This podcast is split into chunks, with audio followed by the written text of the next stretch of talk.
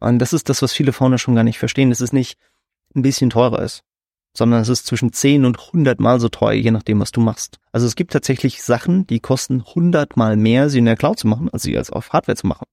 Weil das Pricing auf der Cloud halt super arbitrary ist. Das heißt, die preisen nicht das, was die Hardware sie kostet, sie preisen das, was für dich unvermeidbar ist, beziehungsweise was für dich das ist, was für dich, sag ich mal, Value in deinem Business generiert. Herzlich willkommen zu einer neuen Folge bei Unicorn Bakery. Mein Name ist Fabian und heute sprechen wir über ein Thema, was mir persönlich gar nicht so sehr bewusst war, weil ich mit der technologischen Seite von Startups aufbauen nicht ganz viel, nicht ganz so viel am Hut habe. Und äh, zwar kam das auf, als ich letztens mit meinem Gegenüber beim Mittagessen war und ein Gegenüber ist Paul Müller, ehemaliger CTO und Mitgründer bei Adjust, ähm, Anfang 2021 für so um die eine Milliarde verkauft. Sehr erfolgreicher Berliner Exit, muss man dazu sagen, wenn man sich das mal äh, anschaut. Und Paul ist eigentlich jemand, der nicht so gerne Podcast-Interviews macht ähm, und eigentlich nicht so präsent ist. War aber so, du Fabian, ich habe ein Thema, da müssen wir echt mal drüber sprechen. Ich spreche mit so vielen Gründern und Gründerinnen, die das nicht raffen und da müssen wir unbedingt was zu machen. Da habe ich gesagt, na gut, ähm, erklär mir das mal so ein bisschen, weil ich habe äh, ehrlicherweise nicht so viel Plan. Es geht um Cloud ähm, und sollte ich jetzt meinen mein Tech-Stack in die Cloud lagern, sollte ich das nicht tun? Wann macht das vielleicht Sinn? Wann macht es keinen Sinn? Wann ist es auch gefährlich und wann ähm, rede ich mit Dinge schön und das alles werden wir mal in der Folge so ein bisschen besprechen. Ja, Paul, erstmal herzlich willkommen im Podcast. Ich freue mich, dass du wieder dabei bist. Ja, äh, danke für die Einladung. Also dann heute bei der Folge äh, Old Man Yells Angrily at Cloud. Aber ja, ich denke, es ist tatsächlich ein, ein ganz spannendes Thema, weil es bei mir jetzt gerade in letzter Zeit wirklich oft hochgekommen ist. Und ich merke, dass da halt wirklich, ich sag mal, Defizite im Ökosystem existieren, weil viele Leute einfach nicht sich wirklich bewusst sind, was sie da eigentlich für Entscheidungen treffen ist Cloud per se schlecht oder ist Cloud per se gut? So wie, wie ordnen wir Cloud in der ganzen Sache erstmal ein? Also Cloud ist erstmal der Standard. Das muss man jetzt erstmal fairerweise sagen. Das ist natürlich das, womit heute jeder anfängt. Und ich glaube, das ist vielleicht auch der, der erste Teil, wo man ein bisschen erzählen müsste, was eigentlich die Geschichte, warum Adjust nie irgendwas in der Cloud gemacht hat.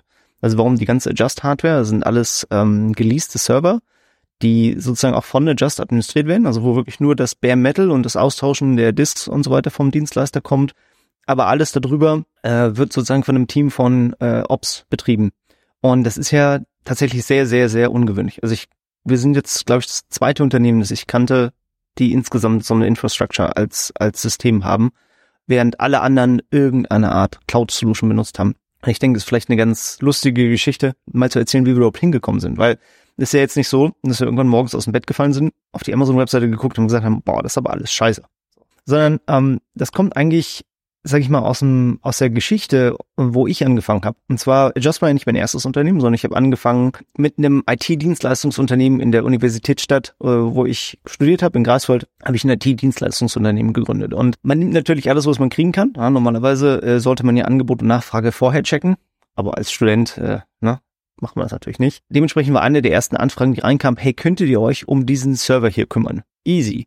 Wie schwer kann das schon sein? Ne? Ähm, mal eben das Debian Handbuch rausgeholt, 500 Seiten. Das kann man ja kurz mal so überfliegen. Und äh, ein paar Tage später hatten wir dann unseren ersten Server sozusagen zu administrieren. Also ich. Das war sozusagen also ne, Learning by Doing. Und äh, es war einfach relativ alternativlos, weil das war das, wofür wir bezahlt wurden. Und plötzlich kamen immer mehr Server dazu. Und man hat sich dann so langsam reingefunden. Ne? Also wie setzt man so ein Linux auf? Wie, was machen die ganzen Systeme? Äh, man versteht sehr viel von unterliegenden Technologie. Also ne, was sind die, was sind die Protokolle? Was macht TCP/IP? Was macht so ein Kernel eigentlich den ganzen Tag? Wie funktionieren Netzwerkkarten? Und wie funktioniert eigentlich dieses E-Mail-Ding und so? Man lernt sehr viele Sachen ähm, auf einer ganz anderen Ebene kennen als jetzt so oberflächlich, sondern immer sozusagen von unten drauf schauend wie funktioniert ein Webserver eigentlich, der ganze Kram. Und wir hatten dann diese besonders gute Idee, äh, iPhone-Apps zu schreiben. Also das iPhone kam ja dann irgendwie 2008, kam der Store raus. Wir haben gesagt, hey, das ist eine super Opportunity, lass uns da mal reingehen. Und unsere größte und erfolgreichste App war äh, die Spraycan. Am Anfang war das eine App, da konntest du einfach nur so schütteln, klackerndes Geräusch von so einer Kugel in so einer Spraycan machen und draufdrücken und so ein Psst Geräusch machen. Hatte direkt mal ein paar Millionen Downloads. Was damals bei ein paar Millionen iPhones insgesamt im Markt eigentlich ganz gute äh, Penetration war. Und über die Zeit haben wir da Feature hinzugefügt. Und äh, das Verheerendste war so ein Mal-Feature. Das heißt, du konntest Sachen malen und dann konntest du sie hochladen. Also wir haben sozusagen so eine Art Social Network da drin gebaut, ohne dass wir das jetzt irgendwie so genannt hätten, aber du konntest Bilder hochladen, kommentieren, liken und sharen und so diese ganzen Sachen. Und was wir so ein bisschen unterschätzt hatten, war äh, die schiere äh, Menge des Dargereichten. Wir hatten erst so einen kleinen Server, natürlich, weil das war jetzt für uns ganz logisch, einfach noch einen Server zu mieten, zu den ganzen, die sowieso schon verwalten, um da die Bilder drauf zu tun.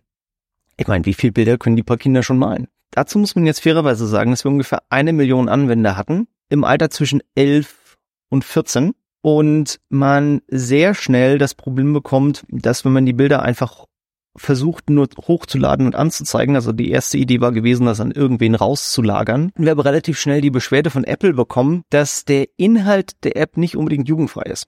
Weil, wenn man jetzt überlegt, was kann man so mit einer Spraycan malen, wenn man zwischen 11 und 14 und vorwiegend aus Nordamerika kommt? Das heißt, wir brauchten Content Moderation, weil es gab eine ganze Menge handgezeichnete Penisse, überraschenderweise. Und äh, die meine Lieblingsszene war, dass wir das sozusagen alles auf irgendeinen unserer Server laden mussten. Und die ersten paar Server sind alle kollabiert, weil das waren zehntausende Bilder die Minute, die da hochgeladen wurden. Also teilweise in Peaks war das wirklich absolut wahnwitzig. Das heißt, wir mussten im laufenden Betrieb ein System bauen, dass das irgendwie kann. Und haben uns dann wirklich mit Händen und Füßen bemüht, das irgendwie hochzuladen. Und ich weiß noch, das erste, was wir gemacht haben, war zur Content Moderation alles auf einen großen Bildschirm ins Office, an die Office Wall zu tun also so ein, was damals groß war, so ein 40 Zoll LCD-Fernseher und erstmal alle Bilder so nebeneinander, die gerade hoch, die gerade hochgeladen wurden. Und mein Kollege kam rein und sagt, wow, du hast ja eine Filtermaschine gebaut. Das ging aber viel schneller als ich dachte. Guck mal, du hast direkt alle Genitalien rausgefiltert. Ich so, ähm, das ist nur der aktuelle Incoming Stream. Da ist einfach nur nichts anderes drin. Wir haben uns dann sehr schnell für ein Whitelisting statt Blacklisting entschieden. Aber beim Bauen dieses Systems war es das erste Mal, dass wir sozusagen auf Zwang mehr als einen Server etwas machen lassen mussten, also das, was man heute liebevoll Sharding nennt, ja, oder ein Cluster bauen, einfach weil es gar keine andere Wahl gab. Und wir, ganz ehrlich, die Einnahmen, also die Einnahmenseite, damals gab es keine In-App-Purchases, Werbung lief extrem langsam, also hatten wir jetzt kein Infinite Budget. Ja, dass du das, es gab zwar schon, ich glaube, Amazon gab es schon, aber wir hatten kurz drauf geguckt, durchgerechnet, laut gelacht, gesagt, alles klar, da sind wir morgen pleite, wenn wir das kaufen. Das muss viel, viel, viel, viel, viel billiger gehen. Und ich meine weniger Nullen am Ende billiger. Und ja, und so haben wir dann angefangen, damals bei Hetzner Server zu mieten die zu verwalten und dann halt wirklich mit den billigsten Servern irgendwie dieses System zu bauen. Und natürlich hat man eine ganze Menge gelernt. Ne? Also ähm, die Fallhöhe war natürlich niedrig, weil die Einnahmen aus der App waren jetzt vernachlässigbar, sag ich mal. Aber trotzdem war die Load, mit der man kämpfen musste. Ne? Also es ist ja, wenn du eine App hast, hast du ja sozusagen eigentlich nur einen sehr elegant konstruierten DDoS gegen dich selber gemacht, indem eine Million Endgeräte versuchen, sich zu deinem Server zu verbinden. Auch nicht viel anders als ein DDoS. Nur, dass du das dummerweise als Businessmodell ausgesucht hast. Das heißt, als wir dann Adjust gegründet haben, haben mein Kollege äh, Robert, das ist aber das ist, mit dem habe ich damals angefangen, das zu machen, äh, mich um die Server zu kümmern und der ist, der ist heute immer noch Principal bei Adjust und kümmert sich, dass da immer noch äh, alles funktioniert. Und als es losging, als wir gesagt haben, okay, lass mal Adjust machen, haben wir beide uns angeschaut und haben gesagt, Moment, das ist das Gleiche, was wir schon mal gemacht haben, aber wahrscheinlich nochmal erheblich verheerender. Das heißt, uns war von Anfang an klar, dass das Business der Firma sein wird, möglichst viele Anfragen von mobilen Endgeräten irgendwie entgegenzunehmen, zu verarbeiten, speichern und dann äh, wieder weiterzuleiten, zum, also zurück ins Werbeökosystem. Also ne, die hat ist der Klick zu einem Install geworden, also diese ganzen, diesen ganzen Data Stream out. Und ich glaube, da macht Sinn, nochmal so zwei, drei Sätze zu verlieren, was ihr eigentlich gemacht habt. Genau, also Just hat äh, Werbeeffizienzmessung, würde man, glaube ich, in Deutschen sperrigerweise sagen. Das heißt, wir haben halt gemessen, ob deine Facebook-Kampagne, äh, wie viel Klicks und Installs und wie viel Geld die Installs nachher generiert haben, so dass du dann nachher dich umdrehen konntest und das ganze Geld wieder direkt in die Werbung stecken konntest. Ähm, dazu braucht man einen Realtime-Stream von den Daten, die aus dem Telefon, aus dem Werbenetzwerk zusammen Shake and Bake in Realtime und dann die Antworten, also die, die Ergebnisse in Realtime wieder zurück ins Ökosystem, also an den Publisher oder an das Netzwerk, also und oder an das Netzwerk rausspielen. Und selbst bei so ein bisschen Back of the äh, Napkin Maß fiel uns auf, dass die Zahlen sehr schnell sehr, sehr groß werden. Das heißt, innerhalb der ersten zwei Jahre haben wir das, was wir Project 100k genannt haben, begonnen, nämlich das 100.000 Anfragen die Sekunde verarbeiten Projekt. Heute sind es übrigens weit über eine Million, aber das war so eine, so eine Sache, da war uns von Anfang an klar und die ersten Rechnungen, die wir gemacht haben, was kostet das eigentlich? Also das heißt, während wir da gesessen haben und gesketcht haben, wie würde so eine Infrastruktur aussehen, die sowas verarbeiten kann? Also wie, wie würde man das überhaupt angehen? Welche Software benutze ich? Welchen Stack benutze ich? Wie baue ich das alles aufeinander? Was kann ich machen? Was kann ich nicht machen? War die erste Überlegung, was kosten eigentlich die Server dazu? Und was ist dann, also was soll das, was muss das Produkt kosten? Und das ist genau der Punkt, den ich heute, wenn ich mir Startups angucke oder auch eingeladen werde, manchmal von Investoren mal drauf zu schauen, komplett vermisse. Das heißt, dieser, dieser Ansatz existiert nicht. Das heißt, es ist für mich ein ganz oft ein Problem, dass viele Startups, viele Founder wissen gar nicht, in welchem Business sie sind. Um mal auf die Frage, ist Cloud immer schlecht? Ähm, Cloud kostet mehr Geld als Hardware. Das ist der erste Punkt. Das ist eine permanent wahre Aussage. Das sieht man daran so logischerweise, weil die Cloud ist ja auch nur Hardware. Ja, also es ist ja nicht, dass Amazon irgendein so Magical Unicorn irgendwie im Keller sitzen hat, wo das irgendwie hinten Daten rauspupst, sondern da stehen Server. Da kümmern sich Leute drum. Und wenn man sich mal den Jahresabschluss der, der Firmen anschaut, sieht man, dass das die profitabelsten Businesses sind, die sie haben, mit Abstand. Gleichzeitig sind Hoster, also die Leute, die normalerweise die Maschinen vermieten, haben eine relativ schmale Gewinnmarge, weil es ein sehr competitive Market ist. Dann muss man sich ja wundern, okay, wie können denn die Cloud-Anbieter so unfassbar viel Geld damit verdienen, wenn normale Hoster irgendwie einstelligen Prozent Marge haben? Ganz einfach, sie sind erheblich teurer. Und das ist vielleicht der erste Punkt, den viele Leute gar nicht wahrnehmen. Wie viel teurer? Wie, wie viel teurer kann das schon sein? Und natürlich gab es bei Just über die Jahre ne, neue Engineers, die da reinkommen, sich das angucken und sagt, ach, ihr alten Fossi-Bären, das ist ja alles hier, das ist ja alles von gestern, so macht man das heute nicht mehr. Das tut man doch heute alles in die Cloud. Robert und ich haben uns dann immer öfter mal den Spaß gemacht. Klar, hey, komm, hol doch mal ein Angebot ein. Ne, geh doch mal, ruf doch mal den Amazon-Kollegen des Vertrauens an und hol mal ein Angebot. Und ähm, wir haben meistens immer nur einen Teil der Infrastructure, den man relativ leicht tatsächlich in die Cloud ziehen könnte, gegeben, um mal so eine Idee zu bekommen. Und das war so, dass ähm, ungefähr 20 Prozent, ungefähr 20 Prozent unserer Infrastructure Cost macht an, an einem Standort. Also nicht an dreien, sondern wir haben drei äh, physische Standorte, wo alles dreimal existiert. Also dann insgesamt sozusagen sieben Prozent roundabout der Kosten hätten mehr gekostet als alle Server von Adjust.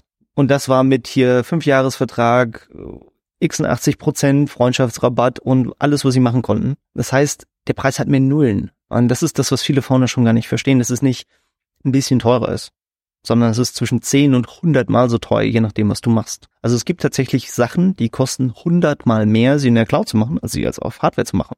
Weil das Pricing auf der Cloud halt super arbitrary ist. Das heißt, die preisen nicht das, was die Hardware sie kostet, sie preisen das, was für dich unvermeidbar ist, beziehungsweise was für dich das ist, was für dich, sag ich mal, Value in deinem Business generiert. Und da würde ich mal zurückkommen auf den, was ist eigentlich dein Business? Wann, wann, wann sollst du dir diese Frage stellen? Und das ist halt eben eine ganz lustige Sache, die sehe ich immer, oder ich wurde dreimal während der Just-Zeit vom VC angerufen und gesagt, hey Paul, kannst du mal drauf gucken, was da, was da noch geht. So, entweder hatten sie das Problem, dass das Unternehmen halt massiv negatives EBIT hatte, oder sie investieren wollten und ich sollte halt mal zur Due Diligence raufgucken und schauen, hey, kann man da was machen? Ihr habt ja, ne, ihr habt ja irgendwie äh, Cox in der Größenordnung um die zehn Prozent und die Cost haben ja, Good Souls für Leute, die vielleicht genau, also Serverkosten im Verhältnis zu den Einnahmen. Ja. So. Ähm, gesundes SaaS-Unternehmen, das äh, viel mit Daten arbeitet, ist irgendwo 10, 15 Prozent, 20 Prozent ist schon, man sagt so, na ja, komm, das geht immer noch besser. Ich habe Unternehmen gesehen mit 140 Prozent. Also die haben sozusagen mehr Geld für die Server ausgegeben, als sie überhaupt über das Produkt angenommen haben. Und dann arbeiten ja ab und zu noch zwischendurch Leute und die wollen ja auch noch bezahlt werden. Und dann wird das langsam ein großes Problem. Und es war immer das gleiche Muster. Es sind immer Unternehmen, wo die Founder verwechselt haben, dass sie Software verkaufen was sie eigentlich verkaufen, sind aber Anfragen auf Server. Und ein schönes Beispiel ist zum Beispiel Datadog, weil die sitzen jetzt gerade und versuchen sozusagen ihren ganzen Cloud-Kram rückabzuwickeln und sich vorsichtig von da zu verpieseln, um halt äh, echte Hardware zu bekommen. Oder die Kollegen bei Snowflake. Ja, das sind alles so Sachen, also gibt's jetzt gerade ganz viele Beispiele, wo so Großunternehmen, wo jetzt die, wo der, wo die Börse gesagt hat, okay Jungs, Party vorbei, was ist ein EBITDA? Die kurz mal nachgeschlagen haben, was EBITDA eigentlich heißt, nachgeschlagen haben, wo eigentlich das ganze Geld hingeht, festgestellt haben, dass sie nur so viele von ihren Leuten ausschmeißen können und dann immer noch nicht profitabel sind und sich dann mal zu der Amazon-Bildung gedreht haben und festgestellt haben, dass sie jetzt wissen, warum Jeff Bezos ins Weltall fliegen kann. Und jetzt beginnt das hektische Rudern, das alles in Hardware rüberzuziehen. Weil die von Anfang an nicht verstanden haben, dass ihr Business nicht das Shiny Surface, was sie da an den User verkaufen, nicht die Software, nicht was die macht. Auch wenn man das sehr schnell verstehen könnte, hey, ich mache die Software das. Nein, Du verkaufst das, was die Software am Ende auf dem Server ausführt. Und das, wenn das ungünstig läuft, kann extrem schnell, extrem teuer werden. Vor allen Dingen, wenn wir halt über Milliarden und Milliarden von Anfragen, Terra oder Petabyte Datenbanken reden, dann ist es zum Beispiel ein Beispiel wäre, du hast jetzt, sagen wir mal, du hast ein CMS-System gebaut, ja, und du denkst, deine Firma ist das beste und coolste CMS-System der Welt bauen. Solange du aber in deiner Dienstleistung, die du, also das Produkt, was du den Kunden verkaufst, eben auch das ganze Hosting mit verkaufst, habe ich ganz schlechte Nachrichten für dich. dein Produkt ist leider Gottes nicht das CMS, so cool das wäre. Dein Produkt ist dieses Ausliefern von den Webseiten mit, weil wenn du das blöde gepreist hast, kann es durchaus sein, dass es halt einen unfassbar hohen Teil deiner Einnahmen direkt wieder auffrisst. Und oft wird dir dann so, na ja, das kann man dann später irgendwie an der Effizienz machen. Das ist immer so mein Lieblingsding oder so. Das können wir dann später optimieren. Und das war, ich war halt, wie gesagt, dreimal zu dem später Fall gerufen worden für wir optimieren das jetzt. Und dann sitzt du halt und sagst, okay, was könnten wir denn einsparen? Also die, die erste Frage übrigens, das kann man auch schon selber als Founder vielleicht ganz gut einschätzen. Es war dreimal genau das gleiche und einmal, als wir ein Unternehmen akquirieren wollten, war es genau das gleiche. Du gehst hin und sagst, hey, was sind deine monatlichen Serverkosten? So. Und bei Adjust, ich hätte den Robert wecken können, drei morgens am Sonntag sagen, hey Robert, was kostet die Server? Hättet ihr sagen können. Auf den Cent. So viel haben wir letzten Monat bezahlt, so viel werden wir nächsten Monat bezahlen. So? Dann hätte ihr vielleicht noch gesagt, okay, da waren, so und so viele One-Offs. Du weißt schon, dass du in Denial bist, wenn die Antwort darauf ist, ja, das ist kompliziert. Ich sage, es ist nicht kompliziert. Gib mir mal die letzte Rechnung. Ja, nee, aber die ist ja, weil da sind ja ganz viele Sondersachen drauf. Okay, dann gib mir die davor. Ja, da sind ja auch ganz viele Sondersachen drauf. Okay, dann gib mir noch die letzten sechs Rechnungen. Ja, das ist ja nicht representative, weil wir haben ja die ganzen Sachen, die wir jetzt sowieso alle abschalten wollen, dann wäre ja die nächste, könnte ja viel niedriger sein. Das ist immer die gleiche Story, dass du sagst, okay, dann gib mir doch einfach mal die verkackte Rechnung. Ich will mal sehen, was da drauf steht. Ich will nicht von dir hören, was deine Story zu der Rechnung ist. Ich will sehen, was du bezahlt hast. Ne, weil da gibt's dann, wenn du sagst, okay, laut euren Unterlagen habt ihr Cost of Goods Sold irgendwie bei 50 Prozent, oh, ganz schön heftig. Zeig mir die Amazon-Rechnung, ja, äh, ich musste, in allen vier Cases musste ich zum CFO gehen und sagen, gib mir über die letzten sechs Amazon-Rechnungen. Und dann waren die Cost of Goods Sold nicht bei 50, sondern bei 140 Prozent. Und die Story war mir gleich, ja, das sind so Optimierungen, die machen wir jetzt demnächst und dann ist, also, dann wird alles gut. So. Dann sagst du, okay, wann habt ihr damit angefangen? Vor sechs Monaten. So, okay, äh, und wann wird es jetzt was? Jeden Moment. Die Antwort ist nie. Und selbst wenn du dir dann erklären lässt, was die Optimizations sind, ist es halt oft so, dass, was ich gesagt hatte am Anfang, das Pricing ist arbitrary. Das heißt, du bezahlst nicht für Speicher, CPU oder irgendwelche Bandbreite, sondern du bezahlst für einzelne Operationen, die in der Maschine nichts kosten. Also die sind kostenlos. Die kosten aber in dem Cloud-Service Geld, weil fuck you. That's why. Weil da kommt die Marge her. Das heißt, du fängst an, in deinem Engineering von deiner Software Entscheidungen zu machen, die um sozusagen die Tiki Gods appeasen, die dieses Pricing gemacht haben. Das heißt, du versuchst diese Operationen zu vermeiden, die, die, die, die, die dich Geld kosten. Und das Lustige ist, die meisten reden sich das schön, naja, wir sparen ja dann sozusagen Ressourcen. Nein, du sparst keine Ressourcen. Die Ressourcen, die da unterliegen, denen ist das scheißegal, ob du diese Operation machst. Das kostet nichts in echt. Du versuchst sozusagen dich um das Pricing zu winden und fängst an, Engineering-Ressourcen da drauf zu schmeißen, Zeit und Geld darin zu investieren, dass du versuchst, diesem Arbitrary Pricing auszuweichen, was meistens sehr, sehr, sehr schwer nur möglich ist oder mit Einschränkungen im Produkt einhergeht, weil die sind ja nicht doof, die Jungs, die sich das Pricing ausgedacht haben. Die sind sogar erheblich schlauer als du, weil sonst würdest du ihnen nicht so viel Geld schicken. Das führt aber dann dazu, dass du halt anfängst, am Produkt wirklich merkwürdige Entscheidungen zu treffen oder halt auch extreme Investments in, in Engineering-Zeit zu tun. Was natürlich eigentlich solltest du ja Zeit darin reintun, dein Produkt besser zu machen und nicht dein Produkt irgendwie kompatibel mit einer Pricing-Solution von irgendeiner Cloud zu machen und versuchen, irgendwelche Datenbank-Operationen nicht so zu machen, dass sie mehr Geld kosten. Ja? Oder Daten nur von da nach da um so und so viel Uhr zu schieben, weil das vielleicht billiger ist. Und am Ende funktionieren diese ganzen Sachen meistens nicht. Und selbst wenn sie funktionieren, ist es, wo sie sagen, also da können wir 40 Prozent einsparen. Dann kommt der Investor zu mir und sagt, okay, Paul, jetzt mal, na, du sagst uns ja das ganz gerne mal, was würde denn das kosten, wenn du das jetzt bauen müsstest? So. Dann zeige ich Ihnen das, erkläre Ihnen, okay, das sind so und so viele Daten, so viel Abfragen, so viel Bandbreite. Bandbreite ist zum Beispiel ein super geiles Thema. Bei einem Hoster bezahlst du Bandbreite in, was der Anschluss kann. Also du sagst, bezahlst zum Beispiel nach dem 90. Percentile für ein Gigabit. Das heißt, 90 Prozent der Zeit bist du unter dem Gigabit in Bandbreite. Dann bezahlst du für dieses Gigabit, weiß ich, das kostet irgendwie 1000 Euro im Monat. So, und dann kannst du damit machen, was du willst. Als ich das erste Mal verstanden habe, dass die anderen nicht Bandbreite, sondern Volume berechnen, musste ich erstmal, das kann man nicht so leicht umrechnen. Das ist extrem schwer umzurechnen, weil du musst ja, also ne, je nachdem wie dein Traffic so aussieht, aber angenommen, du hast eine relativ konsistente Last, was zum Beispiel, wenn du so ein Adjust betreibst, hast du ja relativ konstante Eingangslast, weil da, wenn die Sonne irgendwo untergeht, geht sie auch anderswo wieder auf. Die Leute machen ihr Telefon auf. Hast du also zum Glück eine relativ saubere Grundlast, dass mal ausrechnen kannst. Das kostet teilweise, wenn du unglücklich äh, das sozusagen im Traffic hast, kann das in der Cloud 1000 mal mehr kosten. Nicht zehnmal mehr, nee, 1000 mal mehr, weil eine Bandbreite kostet nix irgendwie mehrere Petabyte Traffic, weil dann heißt es ja, ja, du machst ja Petabyte an Traffic. Das kannst du auch durch eine Gigabit-Leitung durchpropfeln lassen. Solange das da halbwegs konstant durchläuft, kein Problem. Aber wenn du einen Peter bei Traffic eingibst in dem, in dem, in dem Calculator, stehen da 100.000 Euros. Und du denkst dir so, what the fuck, wie geht das, was ist denn da passiert? So, wieso, wie, wie kostet das mehrere hunderttausend Euro? Das, die Leitung kostet 1000 Euro, die die dazu kaufen, what? Und das sind dann so Sachen, wo du dann dem, wie sie sagen musst, also ich könnte das wahrscheinlich für, also mit wirklich viel Luft, für zehn Prozent von den Kosten machen.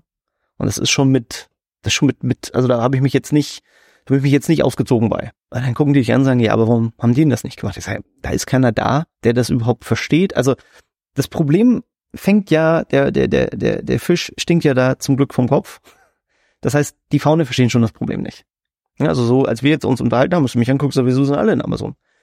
Ja, aber du siehst halt, dass äh, jetzt, wo plötzlich Geld nicht mehr auf der Straße liegt und du den ganzen Kram ernsthaft echt jetzt bezahlen musst, alle plötzlich sagen, oh shit, äh, das war ganz schön teuer. Und dann versuchen sich langsam davon loszulösen, was natürlich extrem schwer ist. Das heißt, der Founder ist sich erstmal gar nicht bewusst, was sein Business ist, sondern er denkt, ich baue eine schöne Software. Du baust aber, du bezahlst aber auch, dass sie läuft. Und wenn das, was sie macht, die Software dummerweise anfragen, wie blöde ist, dann ist das dein Business, ja. Das ist der erste Punkt. Dann ist der zweite Punkt, ja, aber alles ist ja alles Cloud. Also dementsprechend muss ich, ich bin, wenn ich nicht in der Cloud bin, bin ich ja der Odd One Out. Also nehme ich das Risiko nicht auf mich. VCs sind genauso dämlich, dass sie das ständig akzeptieren. Also muss ich mal ganz ehrlich sagen, die meisten VCs verstehen das gar nicht. Die denken, ja, ist alles gut da. Dann lassen sie sich auch die Taschen vollhauen, was die echten Cox sind. Die VCs, als ich denen das, diese Amazon-Rechnung geschickt habe, sind die fast vom Stuhl gefallen. Und die gesagt haben, aber wieso, da steht 50 Prozent. Ich sag, habt ihr euch mal eine Rechnung zeigen lassen? Nein, ne, da waren es, da war wahrscheinlich gerade ein Golfplatztermin oder so wichtig. Die meisten Unternehmen untertreiben ihre Cox, wenn sie in der Cloud sind, weil sie diese ganzen One-Offs, Sondersachen und Soon-to-be-Optimizations immer mental rausrechnen oder irgendwelche Offset-Kosten oder so. Das haben wir bei Just nie gemacht. Ich habe eine Rechnung gehabt und habe die als meine Cox eingetragen. Und wenn die Scheiße hoch war, weil wir irgendwie ein neues Datacenter eingerichtet haben, waren die Cox in diesem Monat halt kacke. So. Aber ich musste ja am Ende wirklich bezahlen. So. Wir haben dann halt einen hier reingeschrieben und gesagt, es waren übrigens One-Off-Kosten mit bei, aber wir haben es trotzdem eingetragen in unsere äh, Financial-Tabelle, damit du halt eben nicht versehentlich so einen Creep hast, wo die One-Off-Kosten permanente One-Offs werden. Und dann ging immer die gleiche Diskussion los, nämlich, okay, können wir das ja noch ändern? Die ganzen Engineers, die das heute alle anfangen, wenn du die fragst, hey, könntest du irgendwie mir mal einen Linux-Server aufsetzen und mal so ein paar Basics machen, gucken dich an, als wenn du zwei Kopf hättest. Also, das ja, das kann nicht sein. Ist ja alles serverless heute. Ist ja, muss das serverless sein.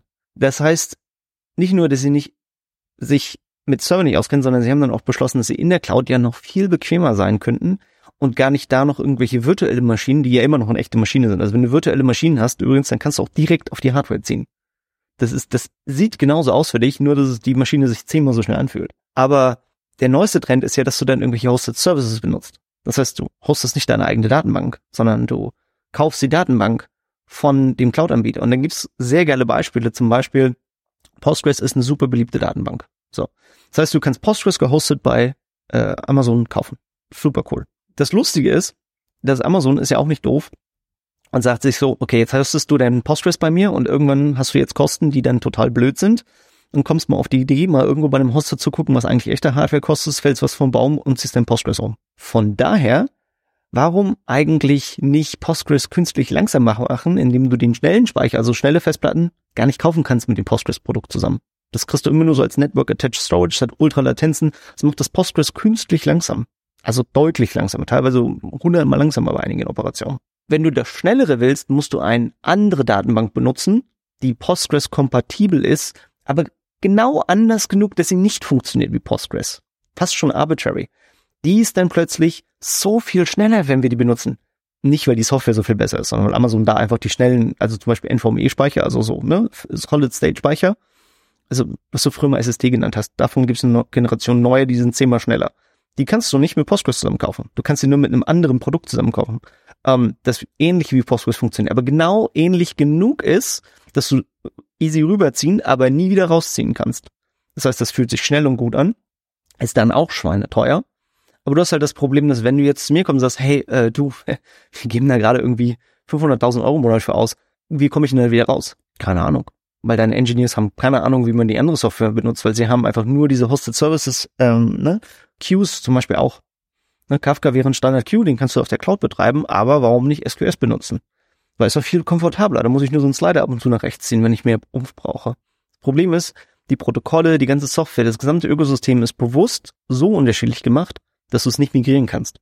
Du kannst nicht danach sagen, ich ziehe das mal eben fix um, sondern du müsstest from scratch neue Infrastructure bauen. Und von den drei Unternehmen, die ich da beraten habe, sind drei insolvent gegangen. Deswegen, weil sie es halt nicht wieder ändern konnten. Also weil dann irgendwem auffiel, dass wenn deine echten Cox über 140 Prozent sind und du den Preis von deinem Produkt nicht mal eben verdreifachen kannst, was übrigens auch eine sehr geile Story ist, wenn du teilweise mit den CTOs redest und sagst, hey, jetzt ziehen wir hier so einen Gameplan. Wo, sollen hier das, die Reise hingehen? Immer die zwei gleichen beschissenen Antworten. Der Sales müsste halt noch das Produkt ein bisschen teurer machen, aber sobald wir mehr Market Penetration haben, können wir das Produkt bestimmt schnell teurer machen. Wo ich sag, hör mal, wenn du wirklich glaubst, dass du deinen Produktpreis mal eben zwei oder dreimal anheben, also ums zwei oder dreifache anheben kannst, also entweder macht dein Startup jetzt gerade was falsch oder du hast falsch verstanden, wie das irgendwie, wie das bei den Kunden funktioniert. Und die andere Sache ist, naja, das ist ja dann das Problem von dem Acquirer.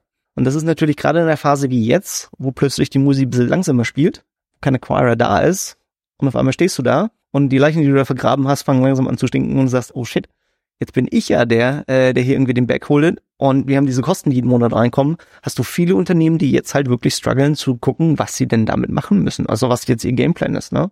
Oder die ein IPO gemacht haben und dann festgestellt haben, shit, ich bin der Acquirer. Fuck, jetzt muss ich das bauen, ne? Und das ist halt eine Operation, die geht, wenn du irgendwie Snowflake bist und irgendwie mehrere Milliarden an der Börse wert bist, klar, dann holst du dir die äh, bärtigen rüber von Google und Facebook und erklärst ihnen, was du da, dass du ein kleines Bubu gemacht hast und dass du jetzt relativ zügig mal ein Datacenter brauchst, das sie einrichten müssten. Aber das zweite große Problem bei den Startups heutzutage ist halt, es ist ja kaum noch jemand da, der es weiß. Also zum einen ist es nichts, was sich, wo sich Leute hinsetzen und sich reinlesen, weil es halt nicht der coolste neueste Kram auf Hacker News ist, der irgendwie lustig ist. Ja, irgendwie Linux-Server ähm, administrieren. Ist jetzt ein bisschen ein langweiliges Thema. Ist nichts, dass man sich nicht easy draufhelfen kann. Habe ich selber auch geschafft. Aber ist einfach gerade nicht sexy. Und ist auch nichts, wonach du aktiv suchst. Ops ist ja schon fast ein Schimpfwort. Ja, da, werden, da machen wir dann DevOps raus, weil die haben ja bestimmt die Kosten im Blick. Frag mal den durchschnittlichen Developer, ob er eine Ahnung hat, was der Kram da kostet, den er gerade zusammengedengelt hat. Oder was er da gerade schreibt, der Code, was der für Kosten verursachen würde. Ist Bewusstsein, das überhaupt nicht existiert. Also die, die, das betriebswirtschaftliche Denken bei den CTOs, mit denen ich gesprochen habe, war null. Also die haben nicht darüber nachgedacht, dass das, was sie da machen, für das Unternehmen so schlecht wäre, dass es dann einfach kein Unternehmen ist, sondern nur so ein Loch im Boden, wo du sozusagen zu Jeff Bezos über sehr viele lustige Umwege Geld hinüberweisen kannst. Und das gilt für alle. Ich schimpfe jetzt mal gerade gegen, aber es ist nichts persönlich.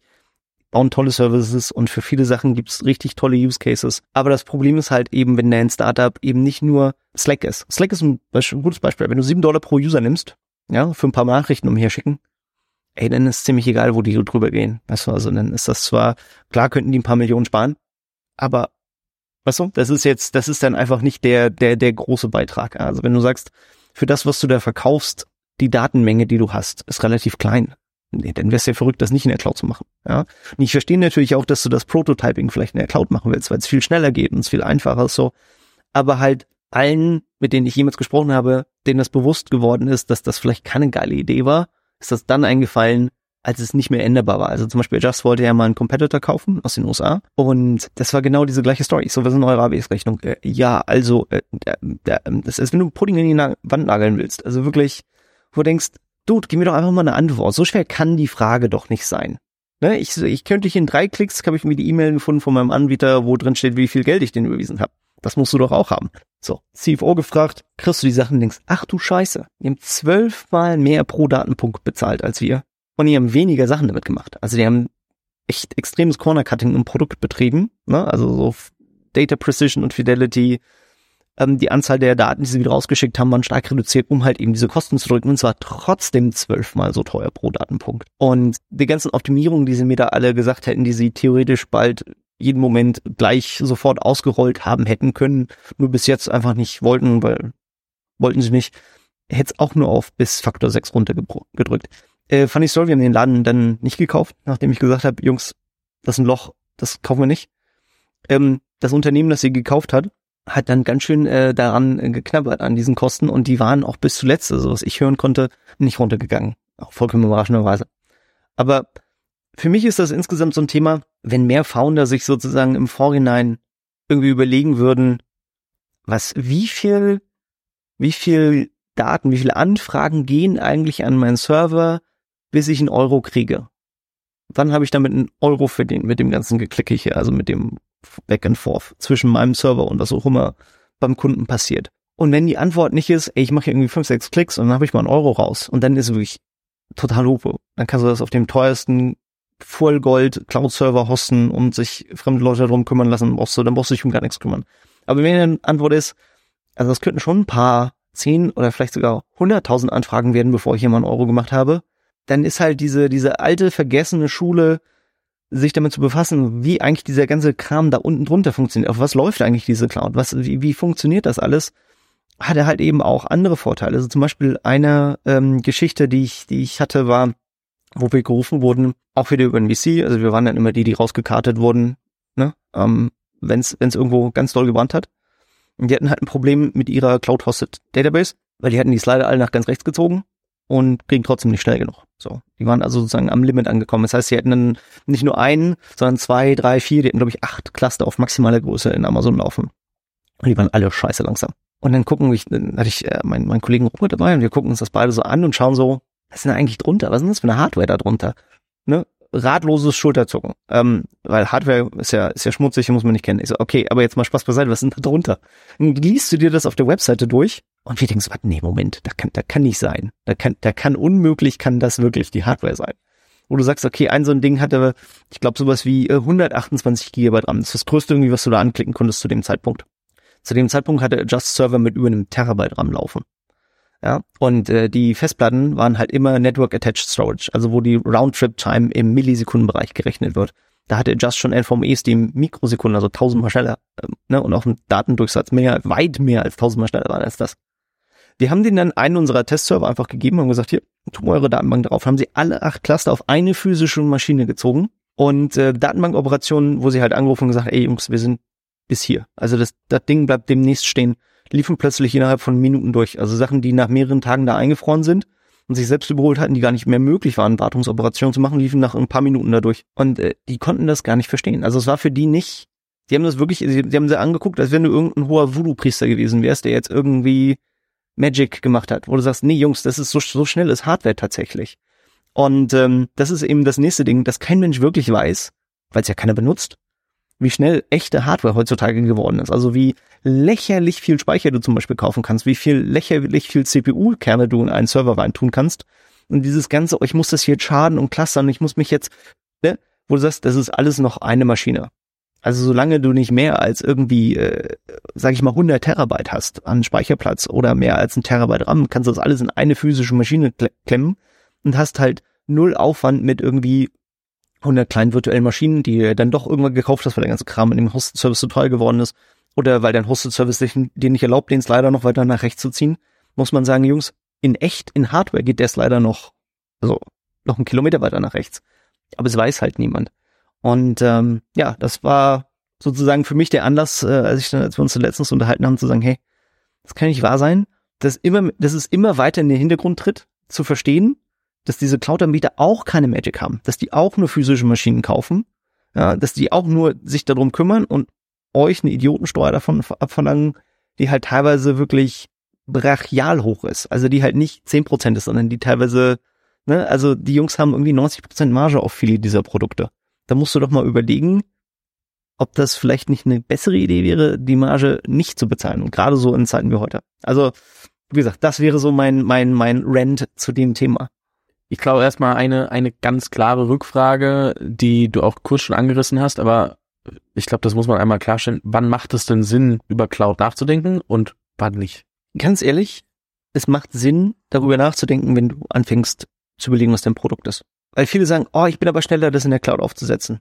Du kannst bei, bei den meisten Servern Anbietern, also Just, um jetzt mal ein bisschen Werbung zu machen, äh, war bei LeaseWeb oder ist bei LeaseWeb und äh, ist da extrem happy mit. Wenn du es ganz günstig willst, gibt's auch irgendwie Hetzner oder OHV, aber ehrlich gesagt, als ein bisschen more serious Company sucht man sich vielleicht eher so Richtung LeaseWeb was. Da kannst du dir auf der Webseite eine Maschine bestellen, die sind innerhalb von zehn Minuten da.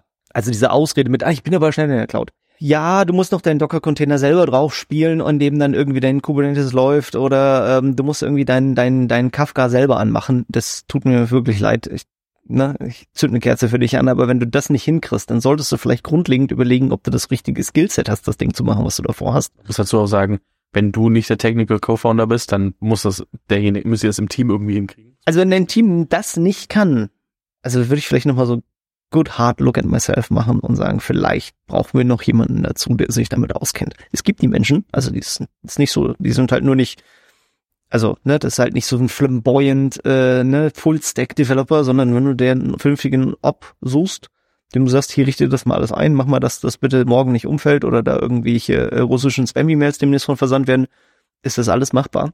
Von daher der Punkt zu überlegen ist, wenn ich überlege, was ist eigentlich mein Business Model? Womit verdiene ich mein Geld eigentlich? Und wie gesagt, es ist sehr leicht so, so carried away. Wie gesagt, so ein CMS war für mich so ein schönes Beispiel.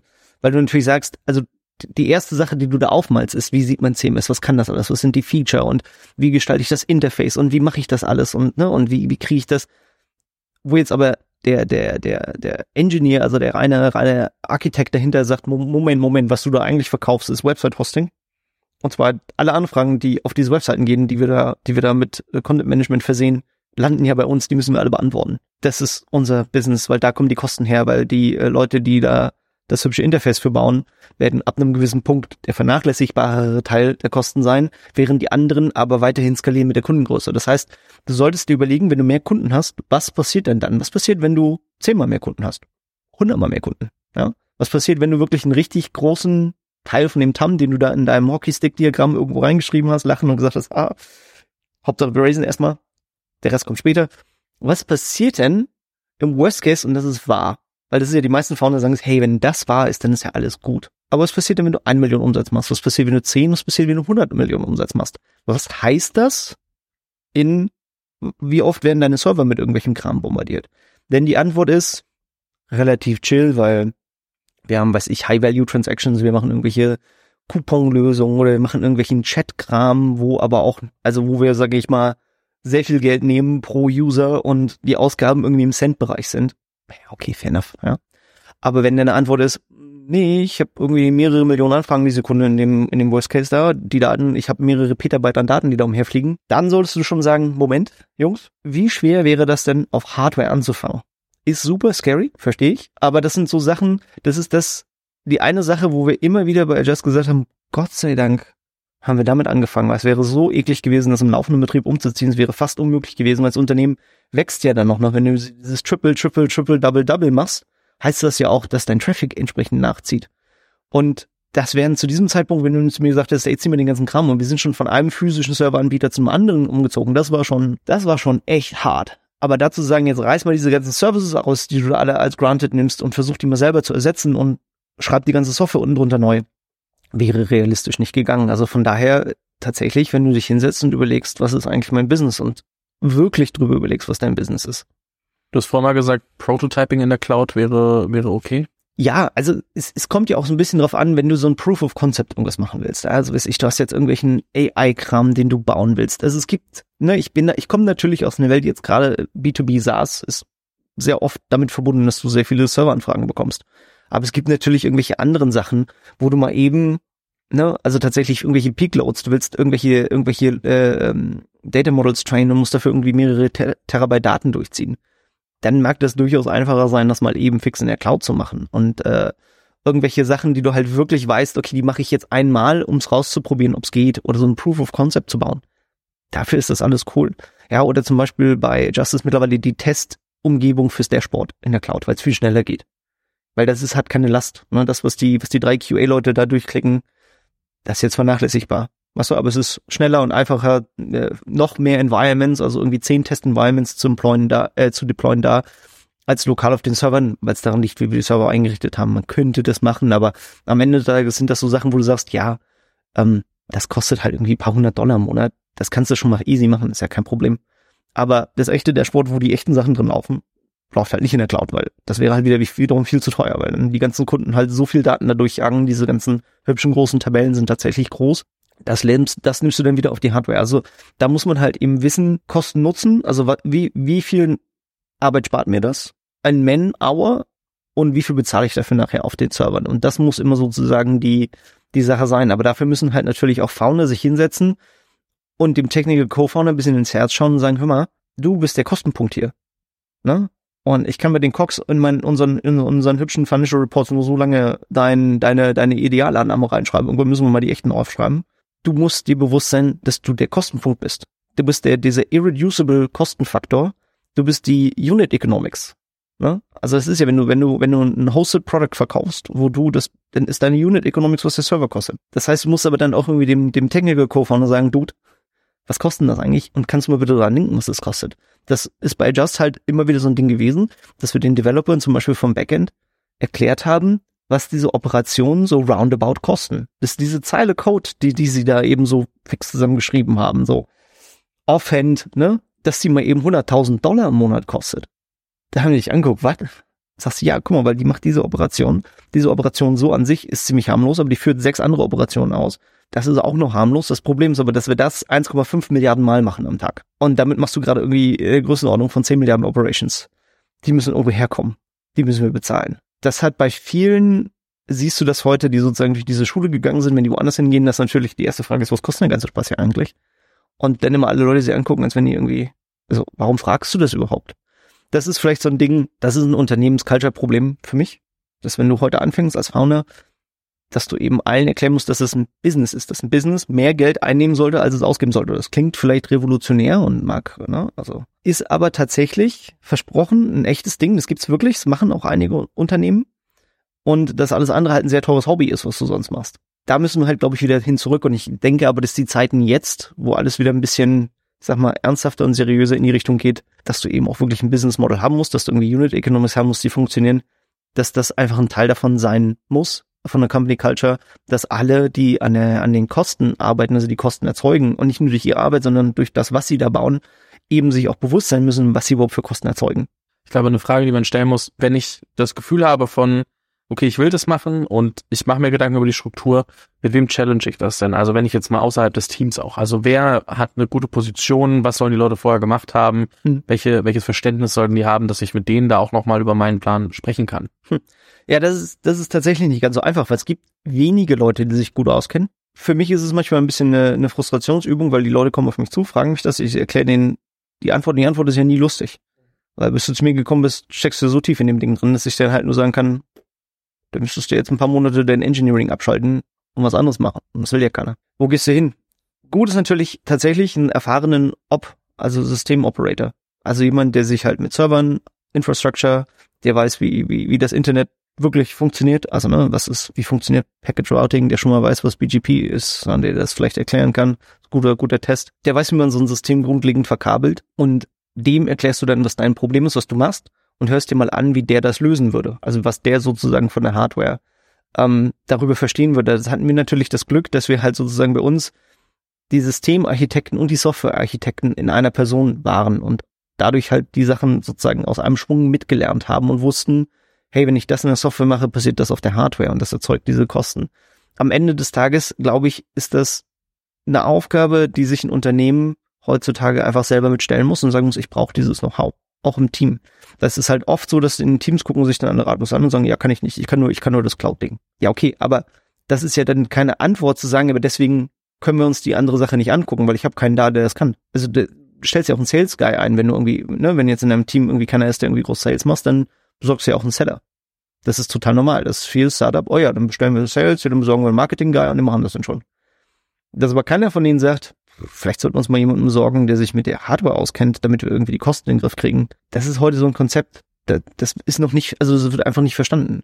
Weil so diese, macht jeder, kann alles, das muss alles gut sein, ähm, wird schon safe sein, ist halt leider so, sag ich mal, die, die, die dominant Idee, die aktuell noch existiert. Und wenn ich da aktuell, also es gibt ja zwei Szenarios. Einmal, ich stehe am Anfang und mache mir jetzt Gedanken, wie sollte meine äh, Architektur aussehen. Und der Moment von, okay, ich habe äh, drei Szenarien, die wir jetzt mal beleuchten. Das zweite ist, ich stecke so tief drin, dass ich wirklich sage, okay, das frisst mich auf, ich muss jetzt was machen, so die Leute, die zu dir kommen. Oder so zwischendrin, so ich habe damit angefangen und äh, ich höre jetzt diese Episode und ich merke so, okay, ja, vielleicht bin ich doch eher in einem anderen Business, als ich dachte. Was mache ich dann? Weil, wie du sagst, ähm, Engineering müsste ich ja quasi irgendwie äh, zurückstellen und hier, wie, also für, die, oh. für den, für den ganz am Anfang und für den, oh, oh, ich glaube, das wird mal ein großes Problem werden. Ganz einfach. Miet dir einen Server, geh auf eine Webseite, was ich, jetzt eine OVV, Leaseweb, ne, Leaseweb ist toll. Miet dir einen Server, irgendwas mit halbwegs brauchbarer Hardware drauf, mach mal deine Lieblingssoftware an und guck mal das, was du jetzt gerade in der Cloud machst, wie sich das anfühlt. Einfach nur, wie sich das anfühlt. Das normalerweise ist so ein Argument, also in 100% der Fälle, wo ich es gesehen habe, wo die Engineers das gemacht haben, muss ich gedacht, what the fuck ist das denn? Warum mache ich diesen ganzen blöden Tanz, wenn ich das haben kann? Okay, also dann kriegst du diesen Momentum in die Engineering-Organisation zu sagen, okay, für 100 mal schneller mache ich's. Weißt du, weil die Ingenieure, Engineers wollen natürlich nicht mehr den Aufwand haben, das ist klar. Aber wenn du ihnen im Gegenzug zeigst, hey, diesen ganzen Tanz, den ihr mit der Software macht, wo ihr hier das versucht zu timen, das zu klassen und so, das müsst ihr alles nicht machen, weil das passt alles so easy auf eine Maschine. Könnt ihr so machen, ist meistens genug, um so ein, dieses Momentum zu erzeugen in der, in der Organisation. Das heißt, einfach mal ausprobieren. Es ist kein Hexenwerk, einen Server zu administrieren. Gerade die neuen Server, wenn ich jetzt irgendwie ein neues Ubuntu aufsetze, also da muss ich jetzt kein Genie für sein, das irgendwie halbwegs up, up to date zu halten. Also ich da ein LTS nehme, einfach mal ein Buch in der Hand nehmen. Ne? Ihr habt ja auch geschafft, euch äh, die ganzen anderen Frameworks, also das 25. JavaScript-Framework drauf zu helfen. Ihr schafft es auch, euch uns Server Administration drauf zu helfen. So kompliziert ist das gar nicht. Ist vielleicht ein bisschen trockener und nicht so cool und hat weniger Likes auf Hacker News, aber ist tatsächlich fürs Unternehmen ein bisschen praktischer. Also tatsächlich machen. Ja? Also es ist kein, da ist keine Magic drunter. Man lernt sehr viel über das unterliegende System und in diesem Lernen wächst plötzlich auch ein Verständnis für das, was ich da eigentlich mache. Wenn ich verstehe, ne, was macht so ein Netzwerk eigentlich so in echt jetzt? Was sind denn diese komischen OSI-Layer und was machen die überhaupt und warum sind die überhaupt da und welcher Teil davon ist, macht mein Programm langsam und was macht eigentlich ein Computer, wenn er irgendwie in den, in, in den Speicher schreibt und was passiert, wenn er in eine Festplatte schreibt und solche Sachen, dass sich darüber nachzudenken und ein bisschen zu verinnerlichen, ist, glaube ich, für kein Startup, das sozusagen den Luxus hat, sich damit noch zu befassen, irgendwie ein, Detriment. Bei den Großen, wo du sagst, okay, jetzt bin ich zu tief drinne, Tja, also Insolvenz anmelden habe ich oft als, als, als Lösung gesehen. Ähm, sehr pragmatisch. Kann man machen. Die andere realistische Variante ist, sich hinsetzen mit den Investoren und sagen, Jungs, ähm, we fucked up. Wir brauchen Geld, um das umzubauen. Wir brauchen die Willen in der Organisation, das umzubauen. Und wir sollten uns vielleicht jemanden holen, der sich damit auskennt. Und ernsthaft mal irgendwie die Frage stellen, was heißt das? Aber halt eben nicht mit dem, hey, das wäre ganz nett, wenn wir das mal fixen, sondern zu sagen, okay, wenn das Problem jetzt zehnmal größer geworden ist, weil wir zehnmal größer geworden sind, das geht das nicht weiter. Also muss ich jetzt fixen. Das heißt, wir müssen jetzt eine Zäsur machen. Wir müssen sagen, okay, wir akzeptieren drei, sechs Monate Downtime an Feature Development. Wir akzeptieren, dass wir ein paar neue Leute einstellen müssen oder das Team umstellen müssen. Dass das einfach sozusagen als Businessbedarf wichtig ist, damit die Firma eine Firma ist und dann halt mit ganz viel Willen das durchbringen, weil das ist halt nichts, was du irgendwie half essen kannst, deine ganze Organisation von einem System ins andere umzubringen, ist halt nichts, ähm, was du mal eben nebenbei machst, sondern da muss von ganz oben ganz klar gesagt werden, zum einen, wir wollen das, weil wir müssen, wir müssen die Kosten in Griff kriegen, das siehst du ja jetzt bei Datadog oder bei Snowflake und es gibt ja noch genug andere Beispiele, die genau das machen. Also wo jetzt sozusagen institutionell die Anleger erstmal gesagt haben, hey Jungs, euer EBITDA ist scheiße, euren Aktienkurs könnt ihr euch in, in den Hut stecken so, und dann sagen die, okay, wo kriegst Avatar her? Cox. Alles klar. Wie krieg ich die Cox runter?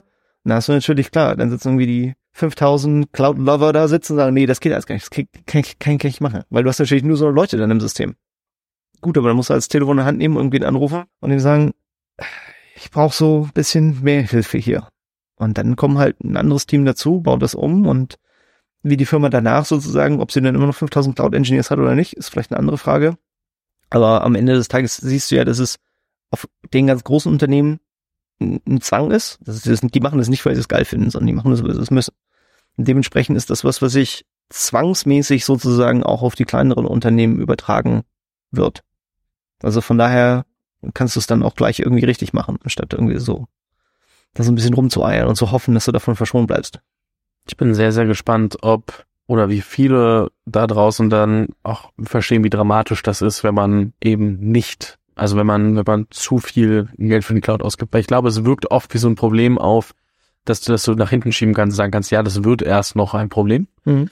Ich bin echt gespannt. Also wenn jemand das Gefühl hat, hey, das betrifft mich, dann äh, schreibt mir mal gerne. Vielleicht kann man auch irgendwie helfen mit äh, Leuten, die euch zur Seite stehen können oder so.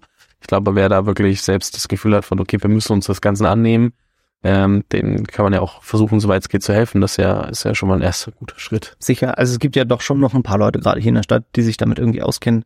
Und äh, ich sag den Foundern halt immer Unit Economics. Und die echten jetzt, nicht die, die du deinem Investor erzählt hast, sondern die, die du dir nachts alleine anguckst, die du weißt, die sind das, wo du wirklich die Kosten dazu hast. Die irreducible Costs. Und nicht die, hey, ich kann hier alle rausschmeißen, die Kunden bezahlen mich weiter. Ne? Du kannst dich alle rausschmeißen. Ein paar Leute müssen schon noch da bleiben. So. Wie viele Leute brauchst du, die das Licht anlassen? Und was sind deine Serverkosten? Was sind deine Einnahmen? Und nicht, was sie dir erzählen mit, ja, die Serverkosten könnten wir auf so und so viel. Nee, was sind deine Serverkosten heute?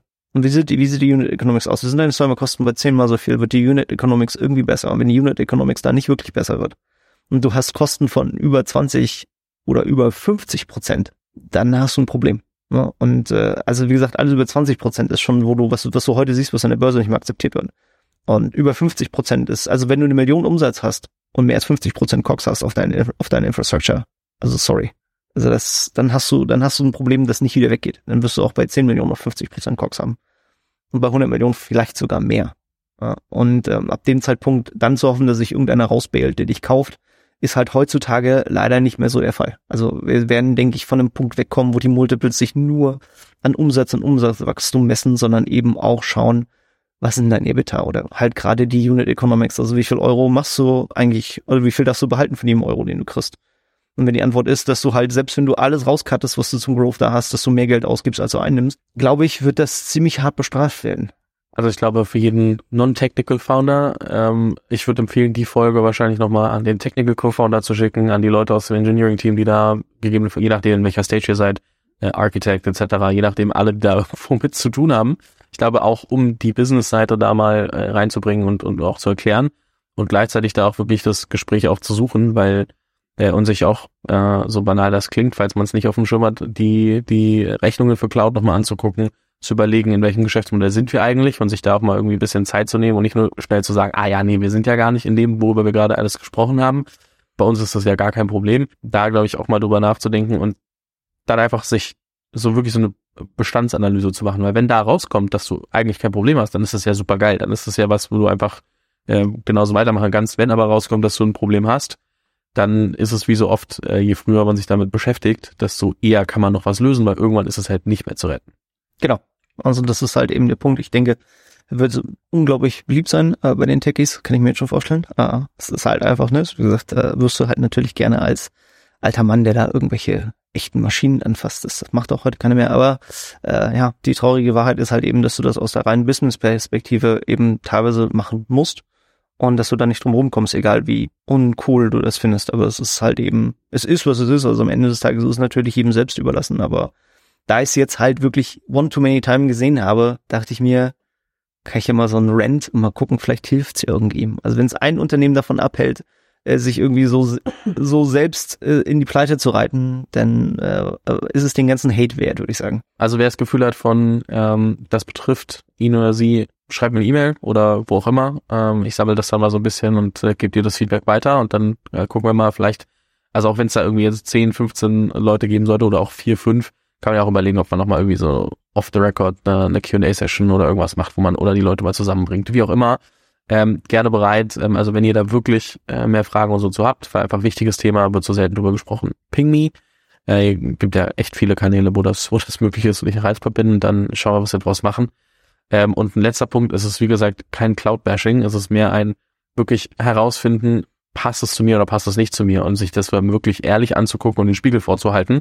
Es geht nicht darum zu sagen, alles ist per se schlecht oder alles ist per se gut, sondern ähm, für sich eine Entscheidung zu treffen, die auf mehr als nur, ah, ich krieg irgendwo äh, ein paar Sachen hinterhergeworfen, deswegen fange ich damit mal an, das ist so ein bisschen einfacher und äh, dann reite ich mich vielleicht in ein Problem rein. Ja, also es ist vielleicht nochmal ganz kurz zum Abschluss, diese Cloud Credits, also jeder, der denkt, dass, dass die Unternehmen ja schön doof sind, wenn sie mir da irgendwie 300.000 Dollar Cloud Credits geben.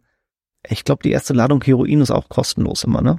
Also von daher. Ähm, Habe ich jetzt wenig Erfahrung mit, ehrlicherweise. sagt man, glaube ich, so. Das ist natürlich, muss man sich schon die Frage stellen, also warum schenken wir dir überhaupt so viel Geld? Die schenken dir so viel Geld, weil du wesentlich mehr Geld später ausgeben wirst als das. Und zwar ein, ein Pure Profit. Na, und ähm, das ist halt eben, glaube ich, der, der, der eine Punkt, es gibt eine Welt, in der ihr aktuell zehnmal zu viel für eure Hardware bezahlt. Und das sollten sich vielleicht die vorne mal angucken. Was ist, wenn ich eigentlich zehn x weniger für meine Hardware bezahlen würde? Würde das mein EBITDA deutlich beeinflussen? Wenn die Antwort ja ist, dann ja, ne? Dann schaut doch mal. Ja. Dann äh, an der Stelle vielen Dank für den für den äh, Appell. Äh, ich bin sehr gespannt auf das Feedback dazu. Ähm, ich mache jetzt auch, ich bin ja gar nicht so tech-heavy in meinem, in meinem äh, Podcast, aber ich glaube, gerade für Non-Technical Founder ist das einmal super wichtig und dann aber auch für die Technical Founder, die dann vielleicht äh, gegebenenfalls da gar nicht so tief drin stecken und, und das auch manchmal aus den Augen verlieren. Und deswegen vielen lieben Dank. Hat mir sehr viel Spaß gemacht. Ich bin gespannt, was das nächste Thema ist, wo du irgendwann sagst, hey, darüber müssen wir noch mal reden. Ich äh, freue mich auf jeden Fall schon drauf. Alles klar, danke dir. Vielen Dank fürs Zuhören. Falls dir diese Folge gefallen hat, dann musst du auf jeden Fall mal den Unicorn Bakery WhatsApp Newsletter auschecken. Dort bekommst du ein bis zweimal die Woche von mir äh, entweder eine persönliche Sprachnotiz oder eine Content-Empfehlung, Blogpost, Video etc. für Dinge, die du als Gründer unbedingt wissen, lesen, hören musst. Am einfachsten ist es, du klickst auf den Link in der Beschreibung und meldest dich an. Ansonsten kannst du auch auf jungunternehmerpodcast.com slash newsletter gehen.